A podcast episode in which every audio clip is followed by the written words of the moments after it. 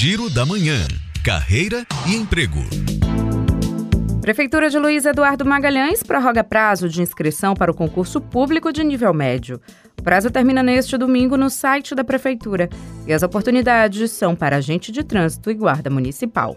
A M. Dias Branco abriu processo seletivo para técnico em segurança do trabalho. O prazo termina nesta quinta-feira no site da empresa.